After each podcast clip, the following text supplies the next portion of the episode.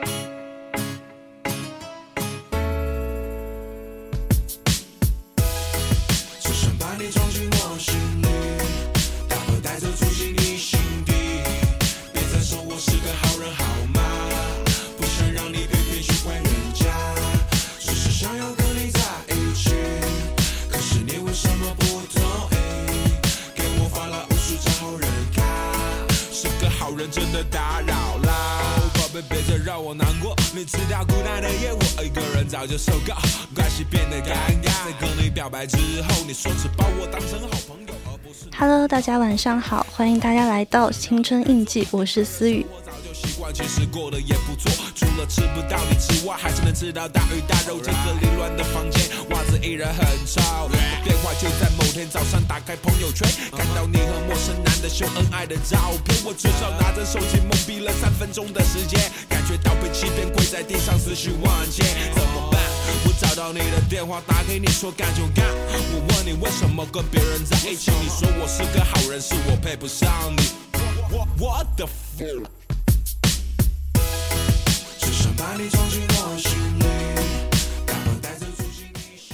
今天呢，其实也没有什么固定的主题，就是就是好久没有和大家见面了，想和大家一起聊聊天。因为之前的上一周是因为教资嘛，然后三角封楼了，然后我就没有来做节目。在上一周呢，是因为咱们的一个机器出现了问题，然后我也没有来做节目，这样就我感觉我已经好像一辈子没有做过节目了。就每次到星期五，我想着要做节目了，然后就就就没有事情，然后我在寝室里就还挺寂寞的。其实我觉得每每周可以来一天，还挺幸福的。那最近呢，也是发生了很多事情。像今天不是我们宜宾这边的一个疫情又加重了嘛？大家一定要注意防护，然后听学校的话，就不要再随便乱跑了。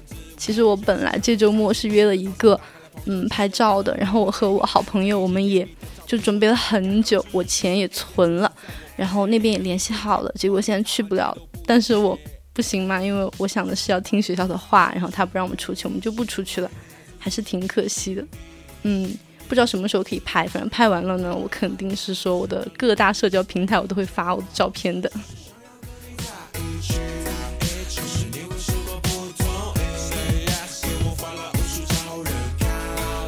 做好人，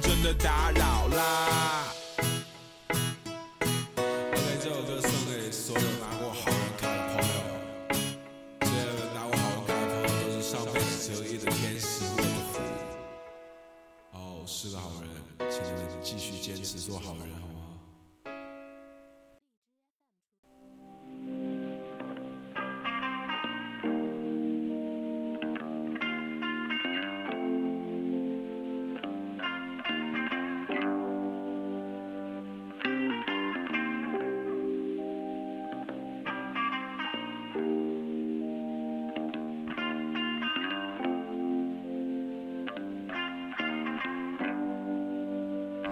？Give me a bucket of ice for my bottle of wine。得聊得加深一点爱，little drip is fine。做微信给我留在窗台，turn on my bedline。The night is always by my side。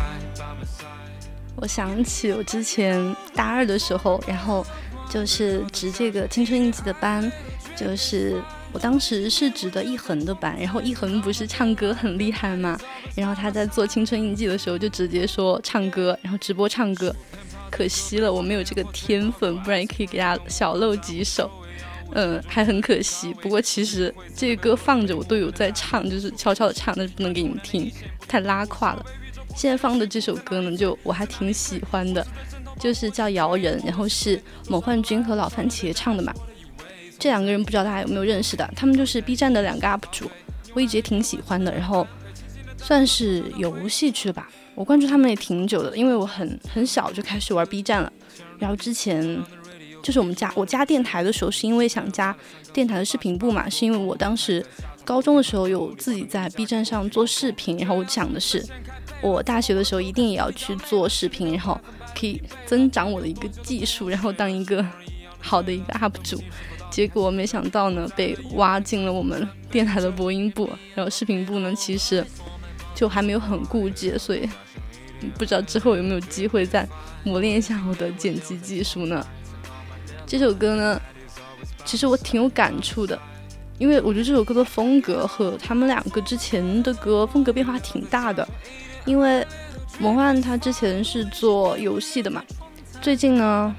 就是感觉直接成一个 rapper 了，我感觉他和法老啊、小精灵那群人就混得很好，然后还出了自己的歌，然后也在开自己的那些 live，然后我看那些，哦，对他前段时间有一个场子的那个就特别特别帅，我愿称之为就是某幻最帅的造型，就是穿的是粉色的一个西装，然后头发也稍微抓了一抓，真 的还挺帅的，不像他平时那么丑。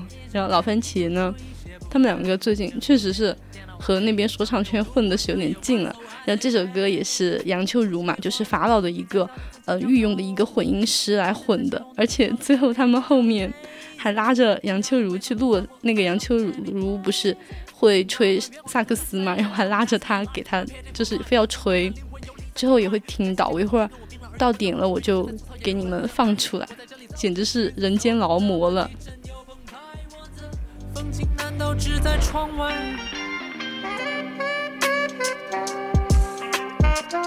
这边杨秋如的一个 solo 就来了哈。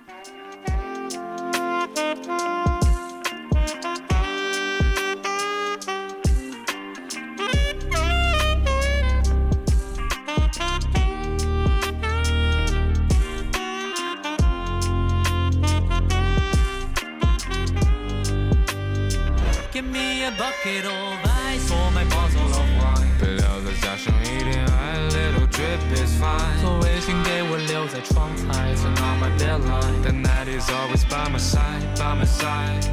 Give me a bucket of wine, for my bottles of wine. 不留在早上一点，I little drip is fine. on my bedline. The night is always by my side.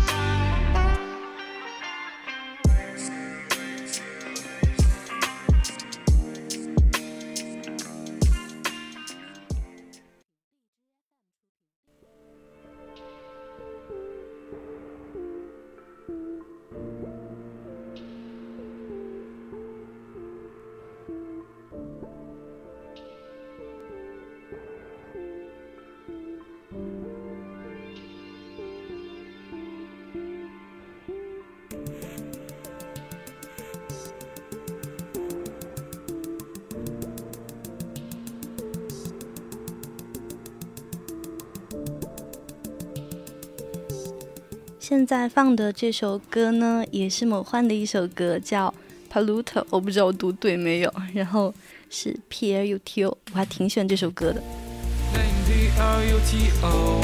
Got a passion to love you，命运让我在边缘深处渴望着谁能够感受地表下的温度。Jealous，在这黑夜像个 jellyfish，looking for some I can call on it。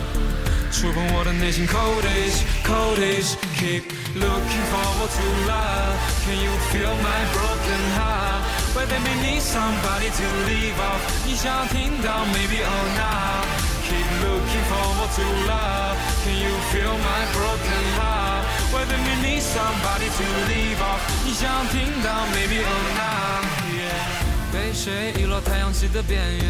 哪怕那不再属于我的标签。 平行永不交叉的诺言，渴望着那永远不可而过的擦肩。这跳动的心烙在我的胸口，四十八亿公里，距离远远抬头。我不向你靠近，冷若冰山的我，你又能否看清我踏出的心在跳动？漫长无尽的旅途，也曾设想穿过巨星的其实我喜欢某幻已经挺久的了，就是他之前是做游戏视频的，然后他游戏视频挺好看的。当时很火的是他《绝地求生》的那那几期吧，就特别火，好像在 B 站都有一千多万的一个播放量，就还挺厉害的。然后他当时就是他的那个笑点嘛，就是他在那个《绝地求生》的一个国际版，然后。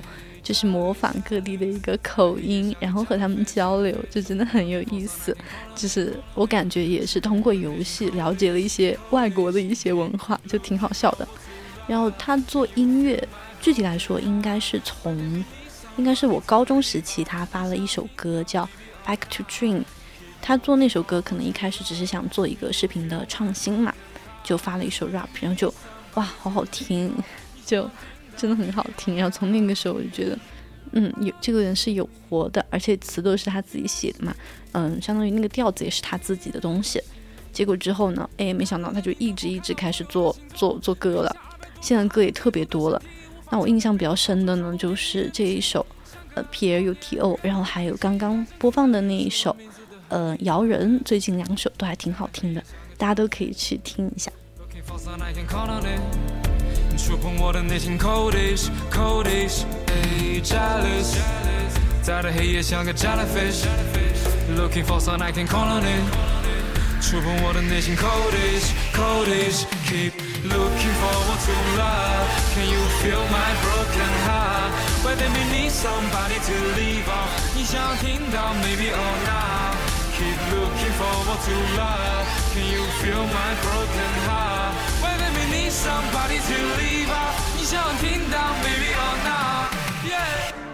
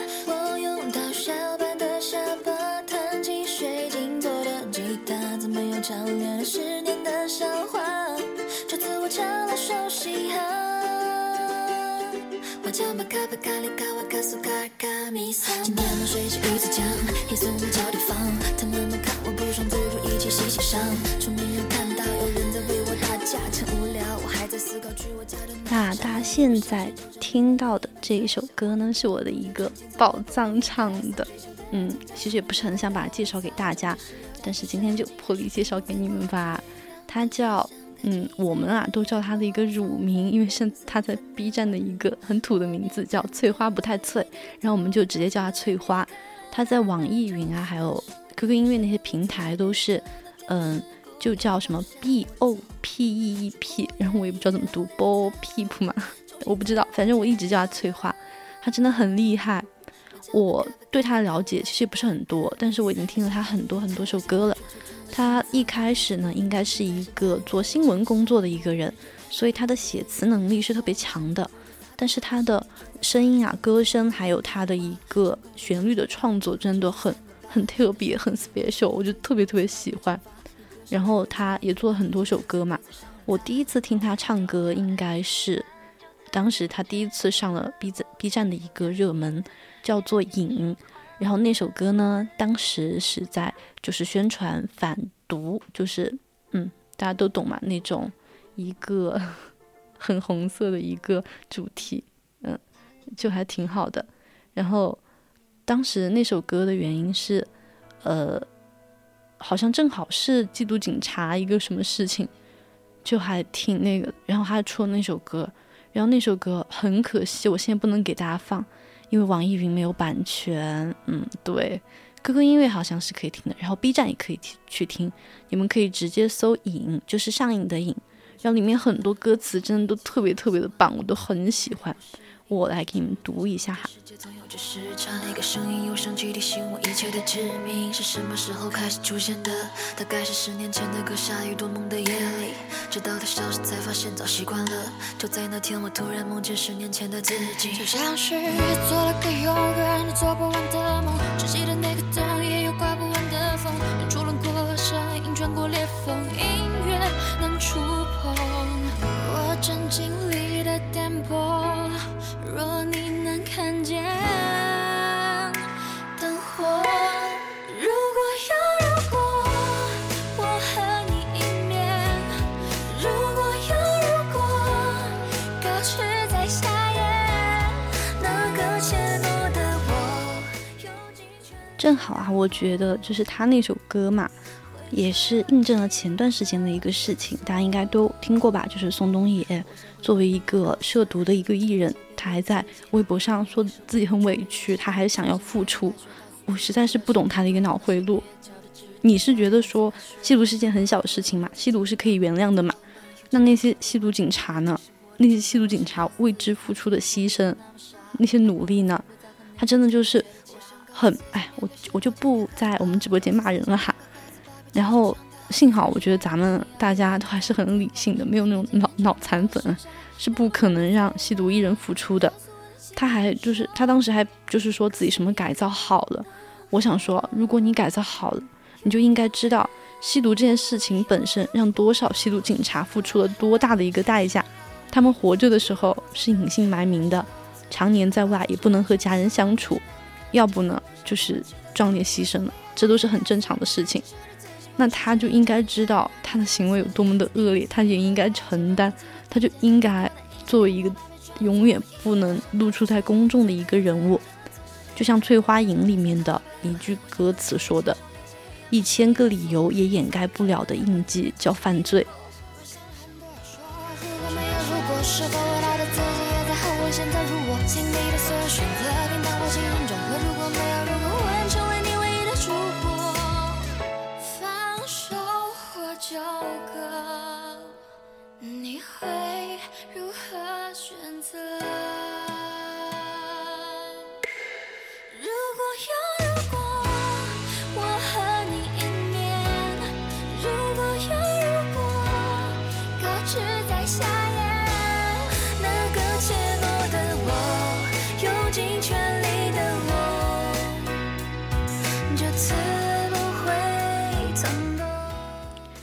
然后呢？我想，就是我感觉我的宝藏，就是我喜欢翠花很久了，她真的火了，就是已经有很多人发现了她，也关注了她。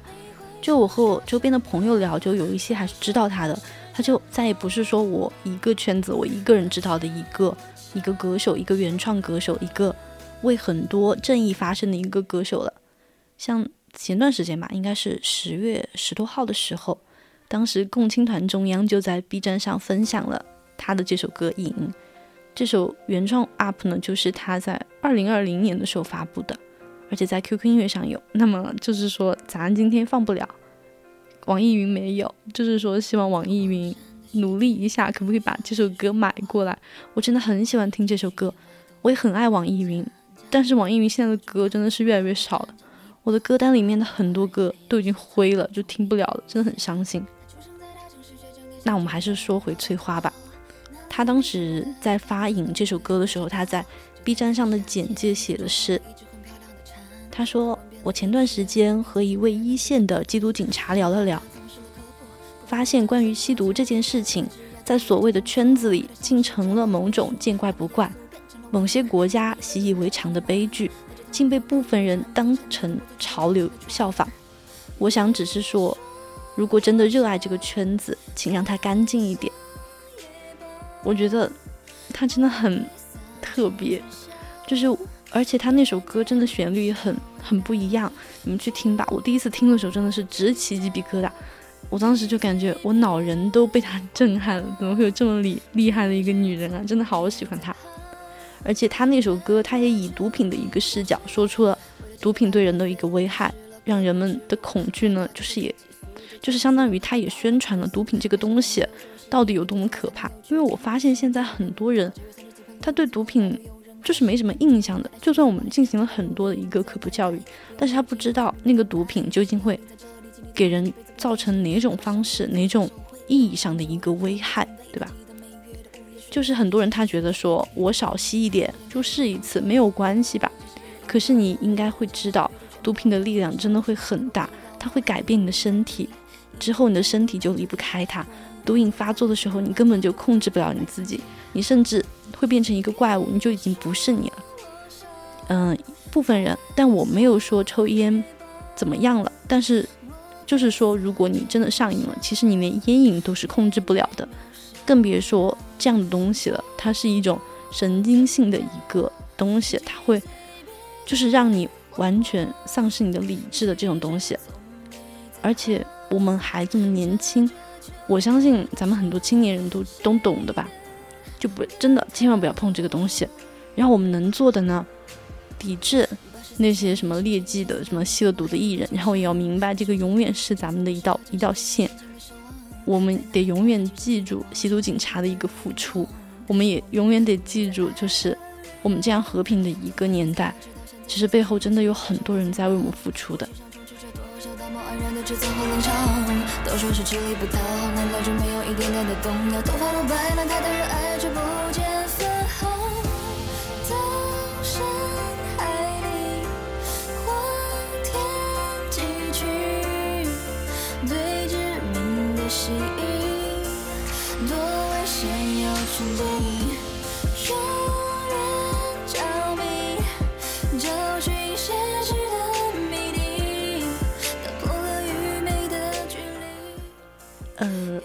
嗯，我的歌单里呢全是翠花的歌，现在播放的这首呢也是她的一个歌，呃，名字叫做《网络热门科普工作者鉴定》，也是她的一首歌。这首歌大概就讲的是最近不是有很多的，嗯，就是做视频、做短视频也好，做 B 站的视频也好，有一部分是科普类的一些博主。然后他们可能说粉丝没有那么多，但是他们在为自己的这份事业做出自己的努力。他们可能说，我一天都坐在这个地方，我一整年我都在森林里面，我都在就是做记录，然后去观察这个世界，然后把了解到的知识传递给线下的一个青年人，或者是线下的一个社会上去。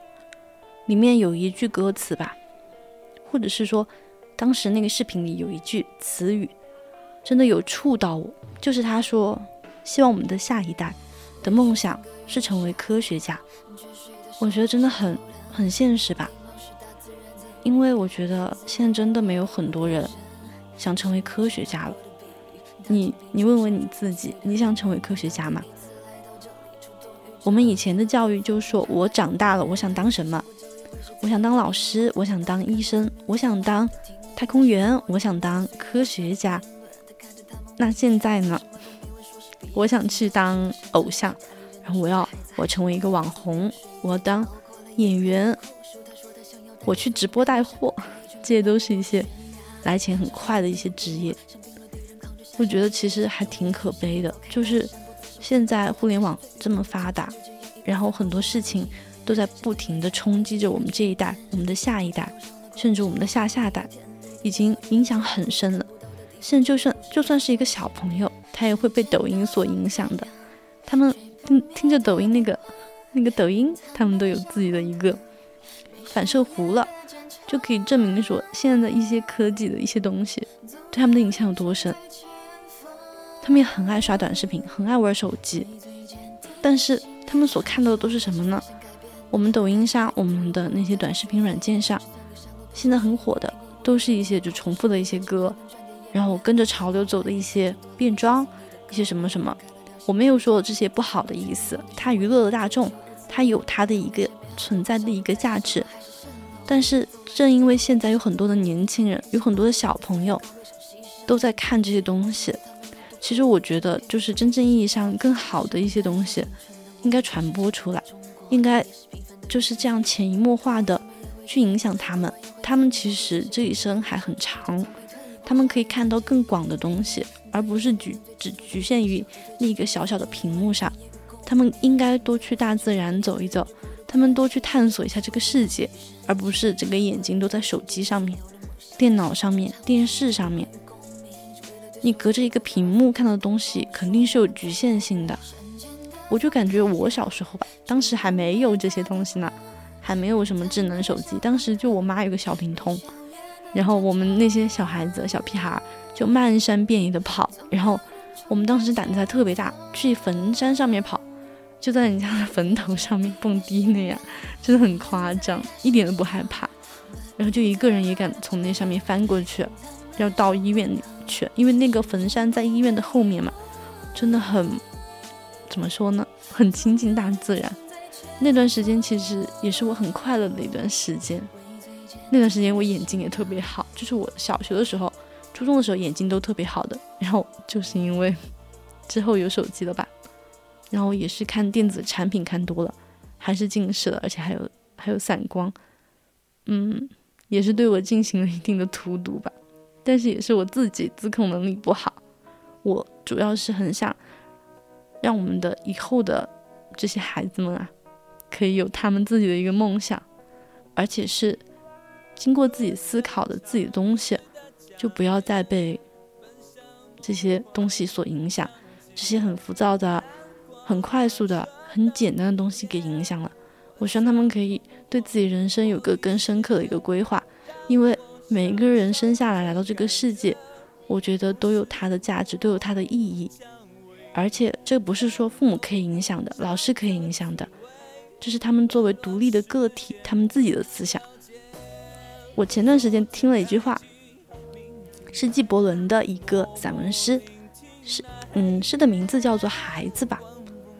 里面有一句话，是对父母说的。他说：“你们可以给予给予你们孩子以爱，但却不予不能够给予他们以思想，因为他们有自己的思想。”我觉得这句话很对，因为我感觉所有中国的一个家长都想给孩子们说：“呃，你要你要怎么怎么样，你你得怎么怎么样，你这样做是不对的。”你听懂了吗？你懂了吗？嗯，懂了就好。就是你所有东西都得，父母说的是对的，你就觉得是对的；父母说的是错的，你就觉得是错的。但这不是这样的呀。虽然他们还是孩子，虽然他们还没有说有很多的生活经验、人生阅历，但是他们也有自己的思想，他们也有表达自己的一个权利呀，对吧？表达自己的狼狈。放纵自己的狂野，找寻自己的明天，向你要求的誓言，就算是你的谎言。我需要爱的慰藉，就算那爱已如潮水。昨天太近，明天太远，默默聆听那黑夜。晚风吻尽荷花叶，任我醉倒在池边，等你清楚看见我的美。光晒干眼泪，那一个人爱我，将我的手。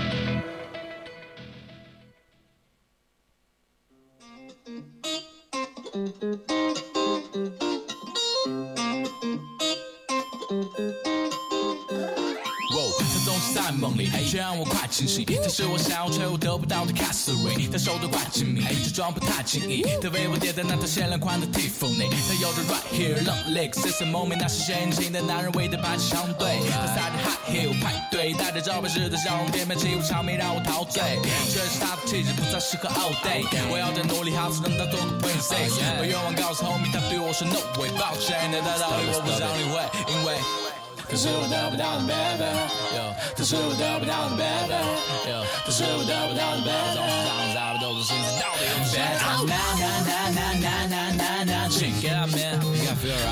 傻傻傻傻傻傻看不清，对我淡。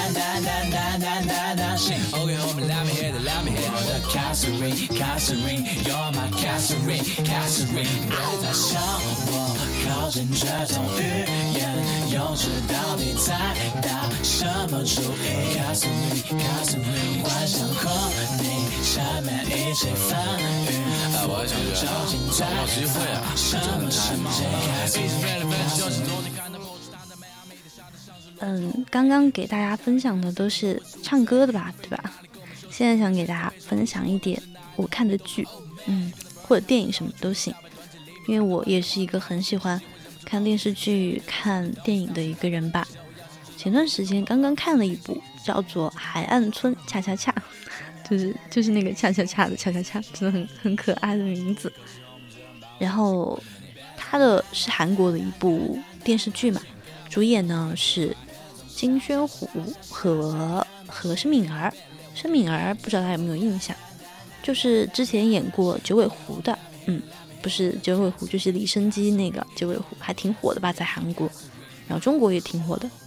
然后金宣虎的话，呃，他是我第一次认识他是看《Start Up》的时候，就是南柱赫和秀智秀秀嗯，南柱赫和嗯他的智秀的一部剧，然后金宣虎是男二，结果他那个男二的人设啊太饱满太好了，我就很喜欢男二，结果男二。和女主肯定是不能最后在一起的，我就很悲伤。然后最后我就没有看完，因为太喜欢男二了。男二那个人设之绝，就是见人是人都说好好吧。然后最后我就没有看完。然后这一次，我当时是听说他演男主了，我就很开心，然后直接冲过来马上去看。我没想到真的会那么好看，而且我没有，我也没有想到我会喜欢第十集男女主才正式在一起的一部剧。因为你想，现在这么快节奏而且浮躁的一个当下，我会对这部剧的宽容度有那么的大，而且我也愿意等待每周的更新，也不去快进去感受它的每一句台词。我觉得我对这一部剧真的付出了一个不懈的努力。像之前前面几，嗯，是第一集吧，男主他冲浪的时候，他们攻城的一个大海就有海鸥掠过嘛，攻城就是一个小岛屿。然后也是男女主相爱的一个地方，女主她的高跟鞋不就梦幻的点亮了房间。当时就是一个，当时在海边淋雨的时候，那个粉色天空，就那个天然的感觉，真的让人非常的亲近治愈，真的很喜欢。而且它的情节其实真的也很不拖沓，他塑造的人物形象非常的饱满吧。就像男主吧，他就是样样全能，而且心地很善良，而且是一个社交牛逼症，真的很是。然后女主她其实感觉是一个一个精致的一个社交恐惧症，但是她是一个刀子嘴豆腐心，她的内心其实特别特别的柔软，嗯，但是可能因为她的妈妈嗯死的去世了的一个缘故，所以他会树立起一道墙，然后不让别人去触碰他。但是他其实是一个很温暖的人。江南晚上好，好久不见了。然后我继续说刚刚我推荐的那部剧吧，叫《海岸村恰恰恰》。他们真的就是彼此很不同的一个性格，然后互相的磨合，然后最终治愈了他们各自的内心，也选择了在一起。他们其实是很笨拙，而且也很诚挚、细致、很真实的一对。嗯。这就是为什么很喜欢这对酒窝夫妇，因为他们两个都有酒窝，所以我们就这么喊他们。而且这里面还有很好笑的那些村民环节，不知道大家能理解吗？就是，呃，就是像《请回答一九八八》那样，就是有一堆村民啊，怎么了呢？你不能熬夜了吗？没关系啊，你可以，你就早点睡吧。然后我这边其实，呃，也还有一个小时就下播了。我其实也很想早点睡觉的，但是没有办法。希望下次可以陪伴你。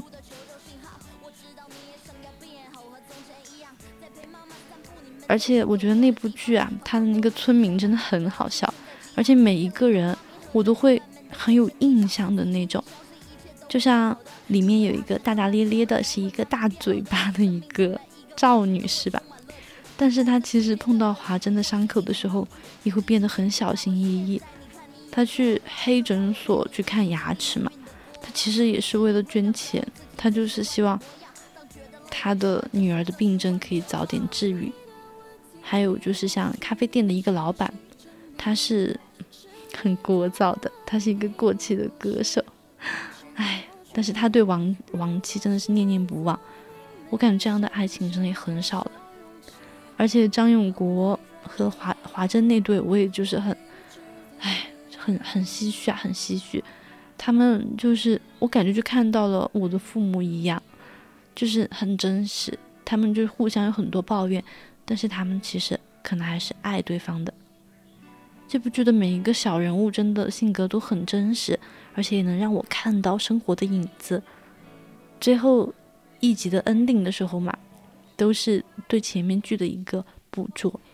我看见红班长看慧珍的一个眼神的时候，还有他认真修复他那双高跟鞋的时候，还有就是时间倒带拍照片的场景，我都会很心动。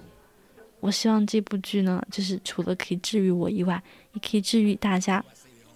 冬天的时候就很适合看一下这部剧，真的。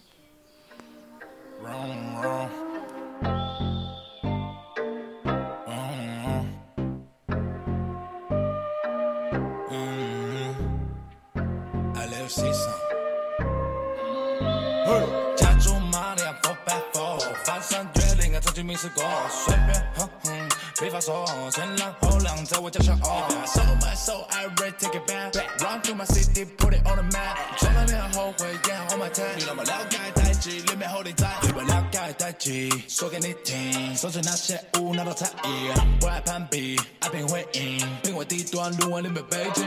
Lit waist lit everything go shine。跟我兄弟走的盆满钵满，办法永远躲过那些麻烦。没得意见，篮板不是怕冷。江南，你早点睡哦。嗯，早点休息才会有更好的一个精神。不用不用不用等我了，你快去睡觉吧。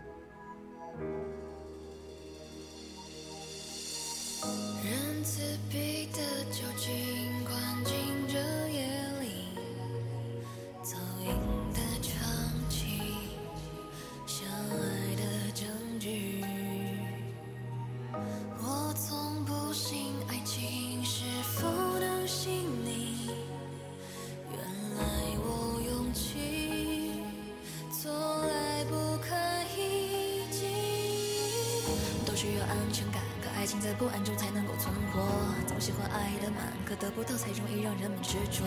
路走得再平坦，就开始去怀疑这是不是值得。经历了再多，后却开始退缩，在躁动的被窝说不适合停泊。人们都讨厌出轨，当作是爱情的背叛。忠诚的对面是虚伪，这虚伪你曾也爱看。得到或失去都痛苦，像终将扩散的溃烂。对爱情完美的幻想，才是人最大的傲慢。我身处这游戏，无休止的问题将蒙住我眼睛。今夜的风。衡量，我却早已习惯了冷冰。在遇见你之后，第一自不敢把过去给打听。我甚至不会有例外，这个活怎么能沉迷于火星？有所隐瞒，这还是爱吗？结了婚还能有爱吗？不出轨应该是爱吧？出轨了就不是爱吗？若都凭自愿，有些是无辜。学会对赌，却学不会服输。或许开始前就应该评估，都是凡夫俗子，要我如何逃出？他们都叫我真情实，游走于人性的禁忌，感情中的伪情是真情假都藏的秘密。我不为口罪名，在随风飞，只缺一个剑在南风。人生让我千个诱惑与对，却回应的空爱围城。旁观者撩拨，当局证明，才发现爱也需要不幸。都在谎言与真实中寻找答案，任凭弹头变成了羡慕的主题。都能成剧中人，依然困于这疾风尘，在轻松的夜，让虚空的月空开，但世人心里不易空门。仁慈逼的酒尽灌进这夜里，走音的唱起相爱的证据。我从不信爱情是否能信你，原来我勇气做来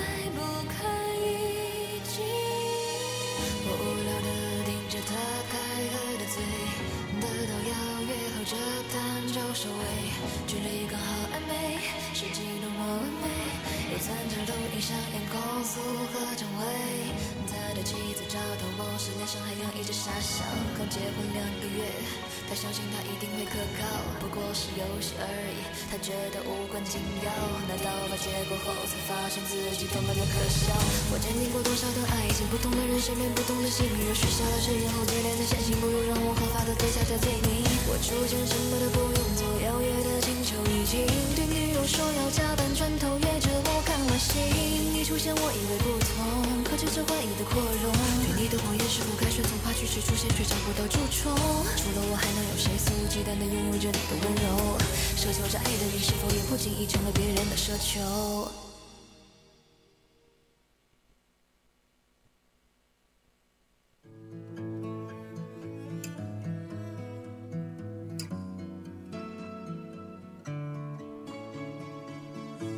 请收下这份来自年少的欢喜，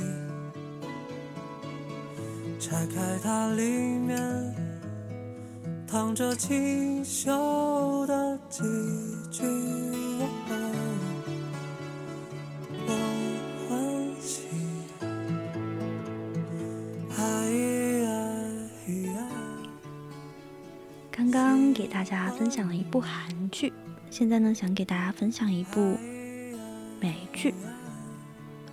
呃，其实我是不太推荐《致命女人二》的，因为我确实是觉得换血换太多了，然后确实是没有第一季好看。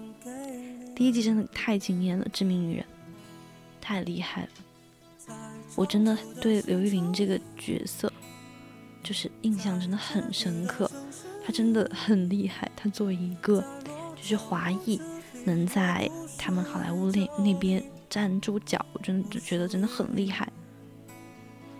在轻易的喜欢里，在匮乏的欢喜里，在难得惊喜里，我想我喜欢你，我最爱你。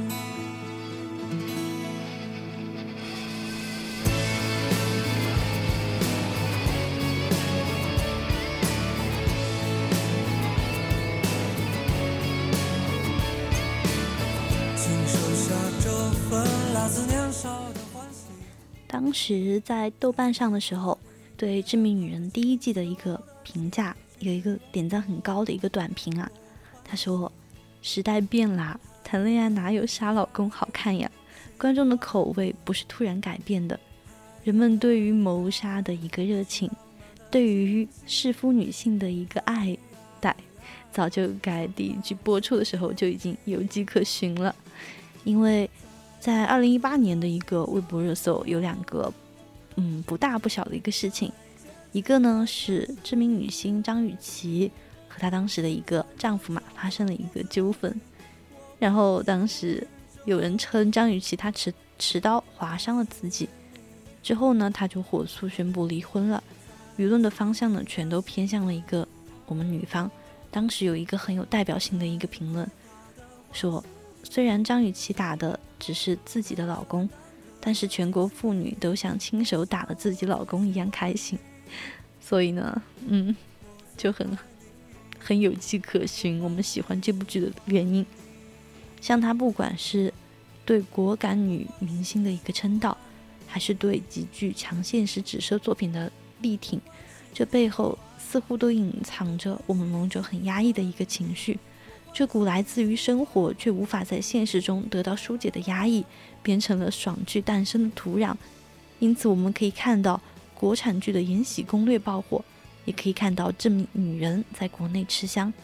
虽然这两部剧的侧重点其实是很不一样的，但其实无疑呢都是过于理想而有脱离。现实的一个成人童话，《致命女人》她第一季的时候用了三线并行的方式，讲述了三个发生在同一栋房子但分属不同年代的婚姻故事，三者共同点都是婚姻中包含着不同程度的不忠与背叛。像上世纪六十年代的故事里面，家庭主妇贝斯安面对的就是不断出轨，并因此间接害死了女儿的丈夫。八十年代的故事中呢？上流社会的社交名媛西蒙娜面对的是结婚十年后才发现丈夫是同性恋的事实，这不就是骗婚 gay 吗？二零一九年的那个故事啊，是双性恋女律师泰勒面对的是开放关系中的丈夫却爱上了自己女友的问题，就嗯很刺激。那对三人行，我觉得真的很刺激。像他以前不是有出过那种大热的美剧嘛，就是《绝望主妇》。他的那个编剧就刻意选择了美国历史上的女性主义运动浪潮很有代表性的三个时间点作为故事开展的背景，之后呢，也是塑造塑塑造了几个很善恶分明的一个人物。我觉得哈，他的那个人物设置虽然是有点扁平的，但是作为一部爽剧的主人公，其实也是有恰到好处的。而且也在就是调动观众情绪上呢，也是有一个套路在的。像第一季播完之后嘛，在 v i l l a t r y 上有一篇名为《致命女人对女性愤怒的斟酌有趣但空洞的剧评》。在该文结尾处呢，作者以尖锐的指出：如果这部剧真的是为了娱乐性的宣泄，我们难道不应该更多的将这些女性理解为人，而不是老套的角色模型？就像贝斯安的微笑掩盖了她不断加深的不快一样，致命女人中大量的笑料也分散了他要说的事实。刻骨铭心，只有我自己。好不容易讲出真心的勇气，你沉默的回应是善意。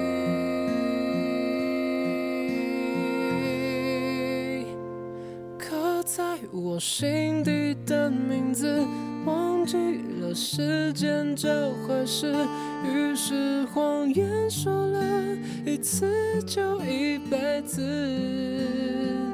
曾顽固跟世界对峙，觉得连呼吸都是奢侈。如果有下次，我会再爱一次。刻在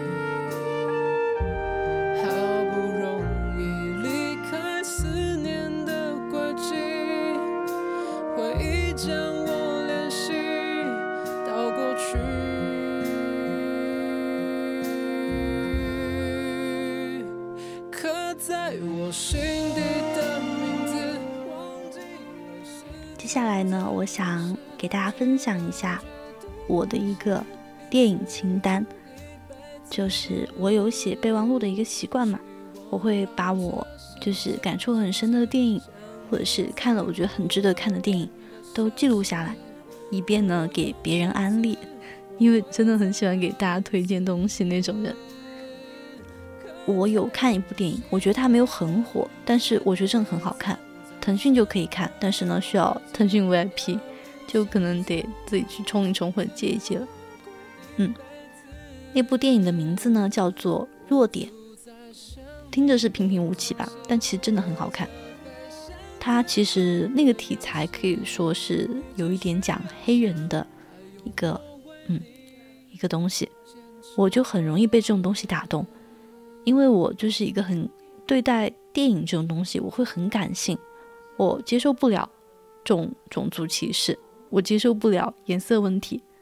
像之前在电影院看《绿皮书》的时候，因为之前没有提前做功课嘛，我们当时是因为去看《惊奇队长》的，结果那个电影院的那个那个 IMAX 厅它烂了投影仪，然后又不给我们退票，然后那个那个什么那个。哥哥就问我们可不可以换一部电影看，然后我们当时就选了《绿皮书》，因为我记得它评分还挺高的，但我真的完全不知道《绿皮书》讲了什么，然后就抱着那种嗯没办法去看一看的心态吧，然后就看那部电影很长，而且前面有很长一段时间你会不知道它具体是讲讲什么，要要做什么事情，它的主线是什么，有点看不出来，这可能就是高分电影的一个嗯。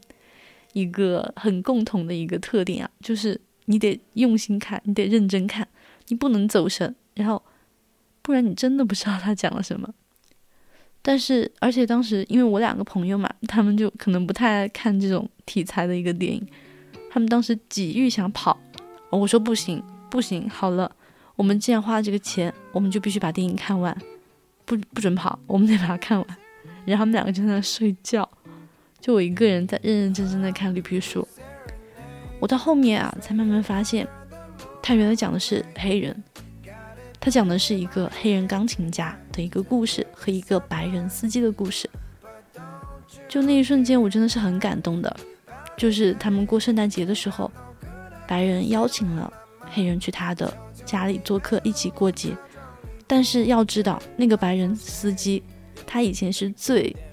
看不起黑人的一个人，就是有黑人的一个装修工来他们家修的东西，喝过的水杯，他都直接扔掉，就是这样一个严重的一个，嗯，对黑人有歧视的一个白人，他在经过自己的一个了解之后，他就是能够理解，能够有同理心，我觉得这是一个很很不得了的事情。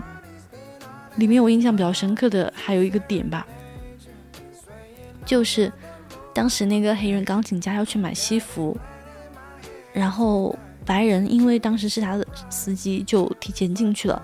那个老板以为是白人去看西装，就很热情，就说：“哎，你要看哪一套？你可以去试一试啊什么的。”结果之后是知道了是给那位黑人钢琴家要买西服之后，他说：“不行，哦，先生。”你得买下来才能试。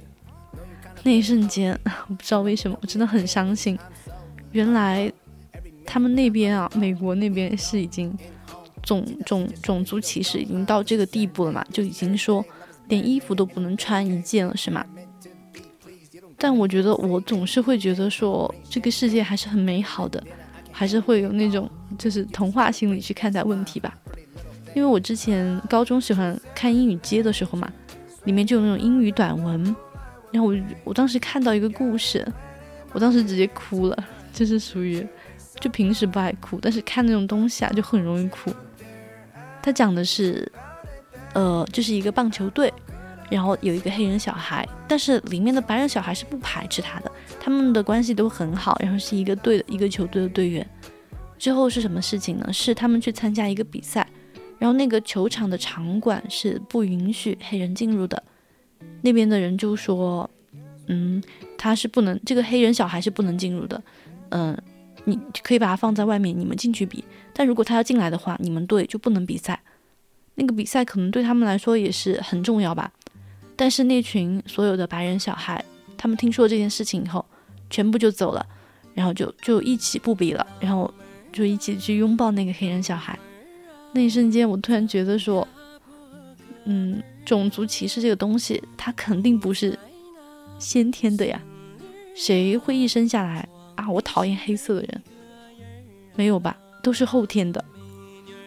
就是人之初性本善吧，我相信就是小朋友之间是没有这些的，它就存在于说经过了教育、经过熏陶之后，他们就会发自内心的就觉得黑人是比自己低下的，嗯，那种吧。我也很希望，就是那边引这些题材的电影有出来，然后，嗯，就是能感受到人人的温暖吧。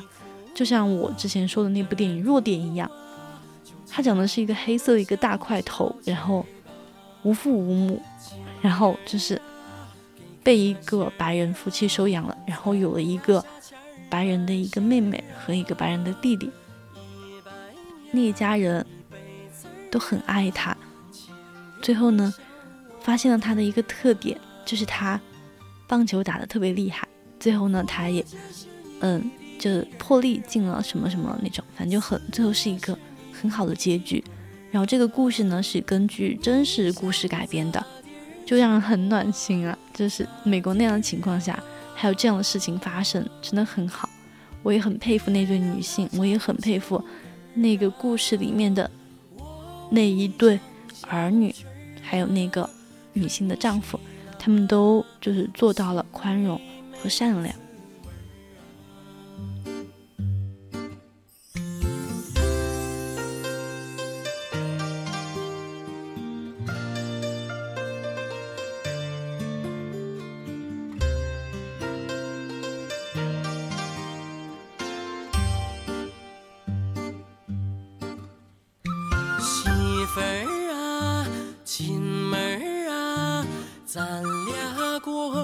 词儿啊，我有情，你有意，生了个胖闺女儿啊，鸡毛啊，蒜皮儿啊，那都是我的事儿啊，你搂包啊，昨天儿啊，天天那、啊、都有趣儿啊。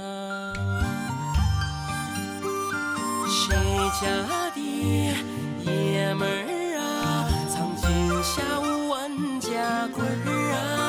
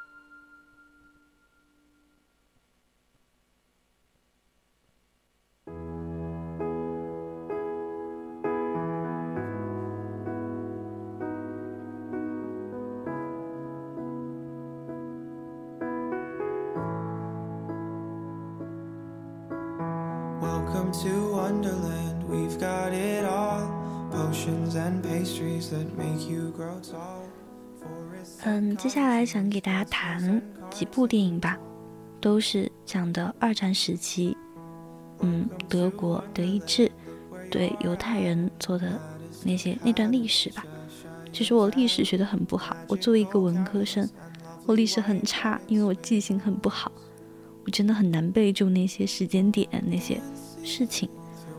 但是我会永远记得那段历史，因为我看了很多关于他的电影，就比如说像《辛德勒的名单》《美丽人生》《肖申》，嗯哦，这不是，还有穿条纹睡衣的男孩，这些呢。都是讲，好像还有一个钢琴家，都是讲二战的，都是讲那段历史给犹太人带来的伤痛的。辛德勒的名单里面，就是辛德勒的这个这个人，他做了很了不起的事情。他其实只是一个商人，他只想通过就是廉价劳动力的方式，就是把犹太人给他当工人，然后他就赚钱。他只是一个商人而已。但是他最后用自己所有的钱，把自己名单上的那些犹太人救了出来。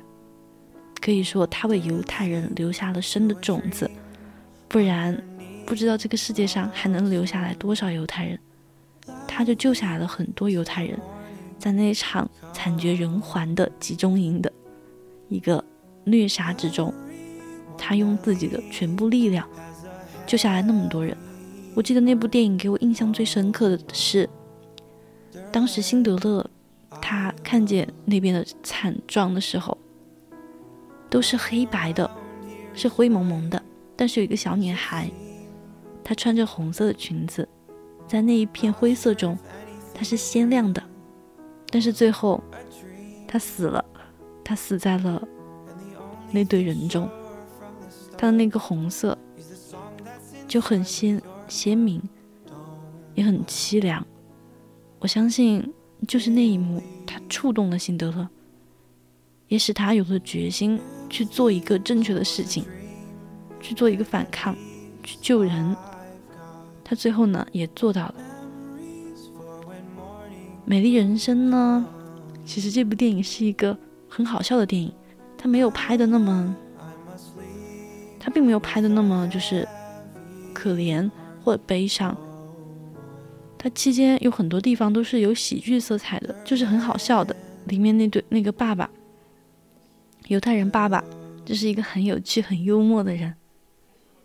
然后他结婚了，生了小孩，他对小孩子的教育和对他对他，嗯，妻子的爱都很深沉。我现在都还记得他的那句“蹦珠 ”，就是他给他妻子打招呼的时候，就很可爱、很搞笑。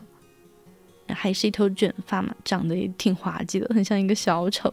我一开始还没有发现他的一个魅力，但是看完电影我才发现他最大的魅力就是他的乐观。他到死他也不愿意给他的儿子留下了不好的印象。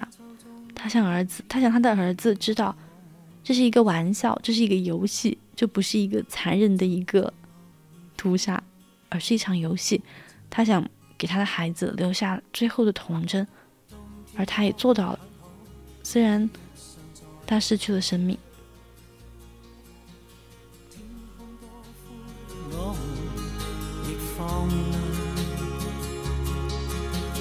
一起坐坐谈谈来日动向，莫是爱间低温这样长。能同途偶遇在这星球上，燃亮飘渺人生。我多么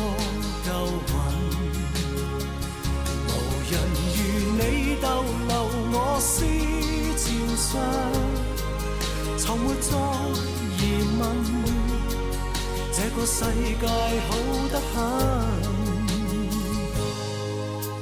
暑天该很好，你若尚在场，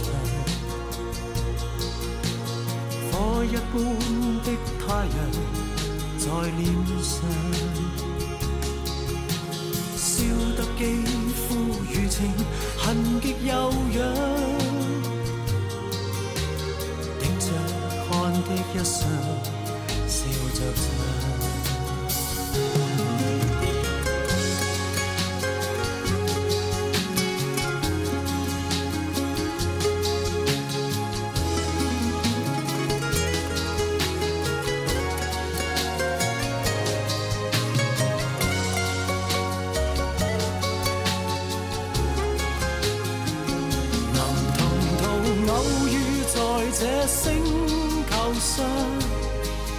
燃亮飘渺人生，我多麼夠運。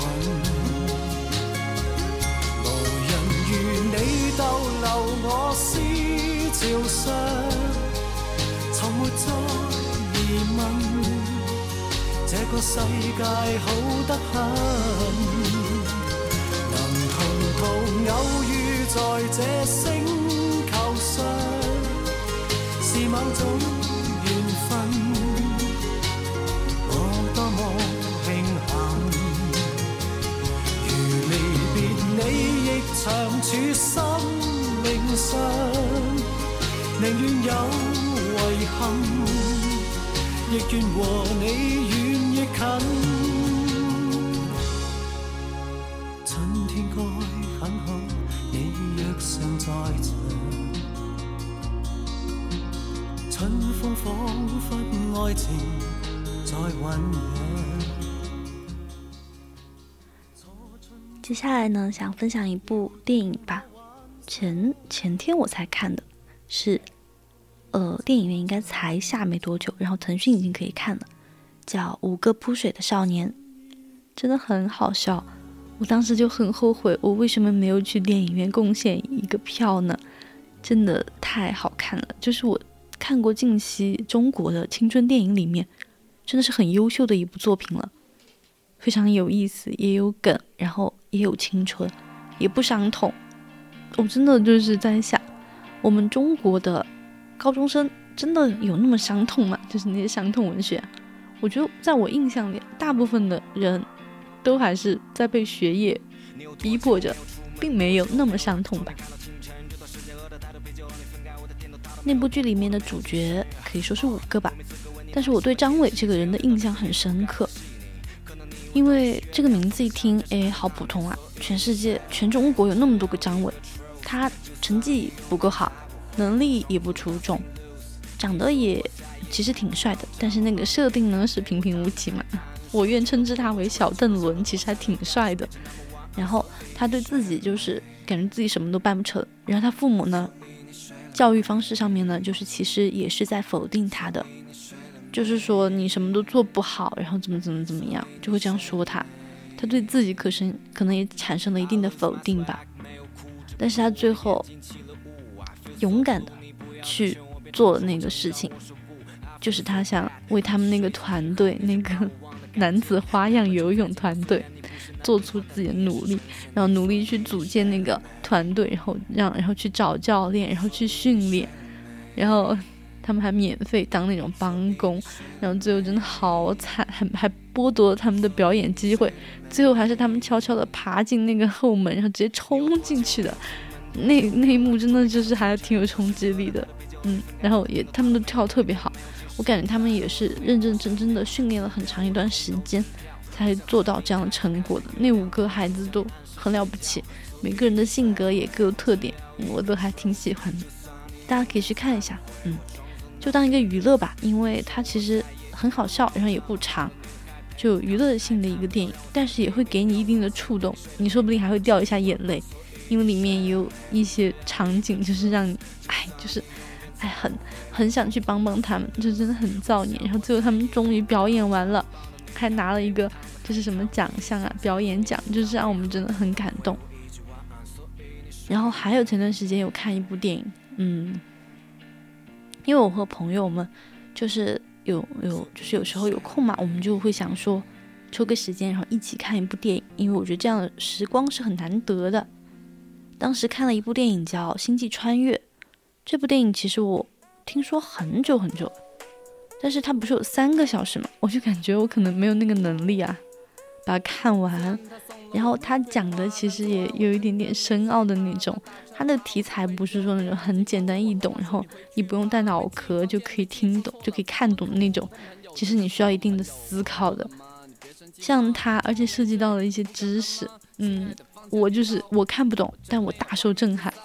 我当时真的就是有有有那么一段剧情，我甚至已经到了完全看不懂的一个状态了，就是他，就是比如说。他们进入了一个空间吧，他们只进去了三个小时，但是出来的时候已经过了很多年。然后最后男主回去的时候吧，可能和他走的时候相差没有多少，但他的女儿已经垂暮了，就让人觉得很奇妙。然后他们那个博士至死都在重复那一句话。不要温顺的走进那凉夜。我看完了之后啊，对这句话有了一个一定的思考。不要温顺的走进那凉夜。嗯，还是很深奥。我还是说，我可能不太懂，但我大受震撼。我觉得也很精彩。其中有一段是名场面吧，就是男主他，他答应过他女儿。就是他回去的时候，说不定他就和他女儿一样大了。他女儿，他出来的时候，他就看他女儿，他儿子在这很长一段时间给他发的视频，里面他女儿说：“你不是答应我，我和你一样大的时候，你就会回来吗？我现在正好是你走的时候的年纪，可是你为什么还没有回来呢？”然后男主他就笑着笑着就哭了，就他错过了和他家人的很长很长的一段时间，他就在星际里面漂流，就可以说是我和你，我们两个是亲密无间的关系，但是我和你甚至都不在同一个时空，这多么的可悲啊！他和他的儿女们都已经不是用一个时间和空间去。可以描述的了，他们已经是跨越了时空的距离了。在我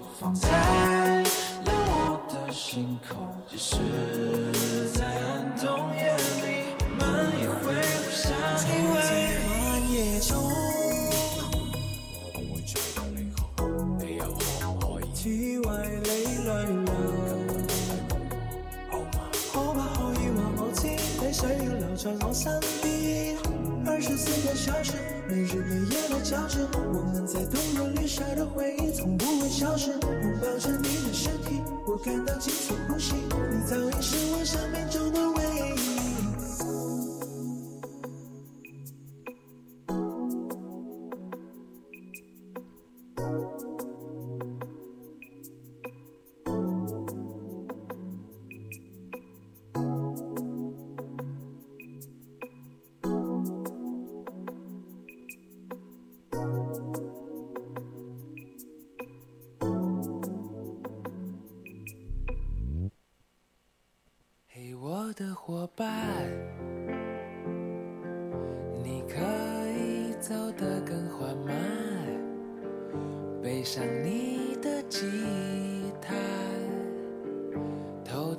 色花瓣，难过的全都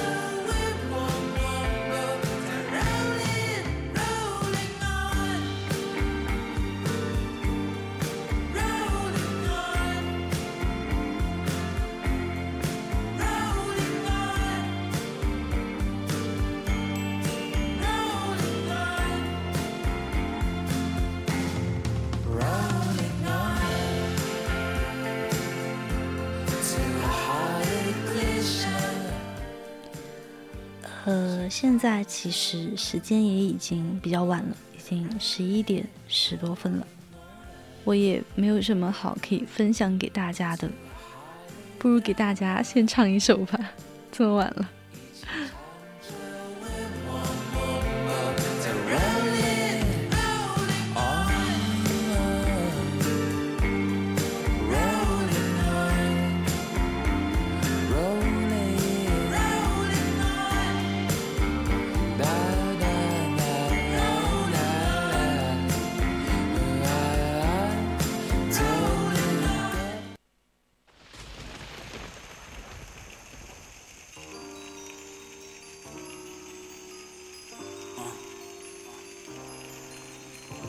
这首歌我还挺喜欢的，然后给大家哼哼哼唱一下，哼唱一下。I don't have a twenty one question，我只想和你在沙滩散步，享受 vacation。加州的天气是否像你的笑容般甜蜜？我戴上面具，假装你不在，我依然开心。暴风雨来了，天生有雷鸣，争强好胜的我可惜只一句没赢。暴风雨来了。天生有雷鸣，对你的爱就像雨下了一夜未停。You so sweet，不同颜色的糖，不同水果味。You are purple, yellow, pink, blue, orange or green. I don't wanna be your friend，不能只是 be your friend。当你感到困惑时，我说让别让去做着，什么事都不做，和你躺着 all day。你是天使，你是公主，是掏心的魔鬼。我在高速行驶的列车上快要脱轨。爱你使我失去理智，冲向悬崖坠毁。爱突然乌云风暴覆盖了所有通道。我没有带伞，也没有收看天气预报。Paris Tokyo，你订了哪张机票？我漫无目的散步在没有人的街道，就让暴风雨来临。电闪又雷鸣，对你好胜的我可惜这一句没赢。暴风雨来临，天上有雷鸣。对你的爱就像雨下了一夜未停。这里我唱不好，我就不唱了。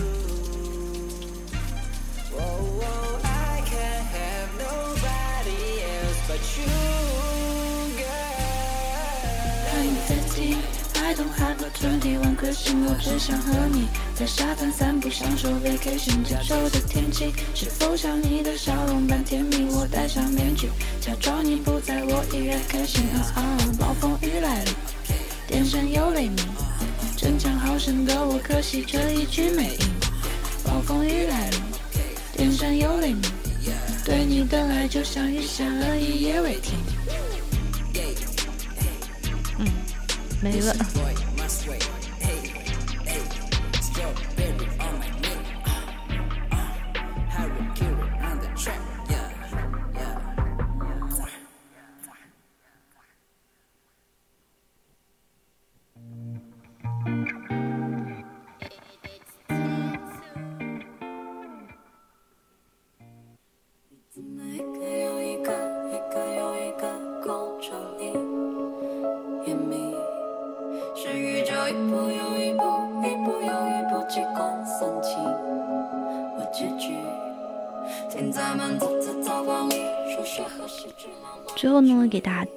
些我很喜欢的歌吧。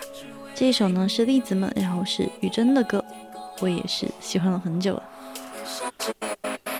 在陌生人群地点你出现，自动成陌生人群焦点。而我注意到，当我出现，你默默面红开始烧脸。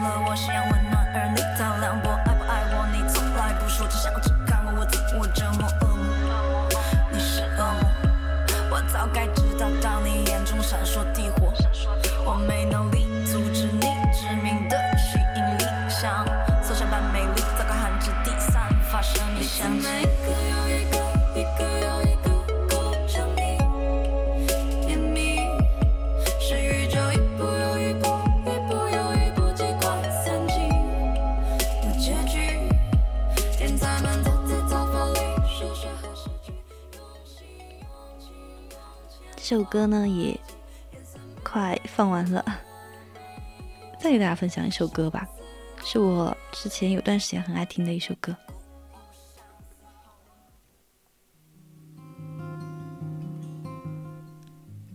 这首歌呢是谢震廷的歌，叫《灯光》。这首歌呢其实是他写给一个得抑郁症朋友，嗯，已经自杀了的一个朋友写给他的一首歌。他想告诉他的朋友，其实对于他来说，他也是很多人的灯光。一个人走在路上，不知道是第几晚上，已没有人来人往，也没有城市交响。入夜后的台北很漂亮，但怎么却感觉很悲伤。大概是又想起你说说我像个太阳，二十四小时开朗为人照亮。但其实你说谎，你知道，若没有你，我根本就没有办法发光。你很健忘，没你在旁，哪里来的力量感伤这一切都已经成过往？如果时光会放，多渴望告诉你，我不想做太阳，我那伴随着这一首歌呢，我们今天的青春印记到这里呢就要和大家说拜拜了。现在呢已经是北京时间的二十三点二十五分了，我是思雨，我们下期再见。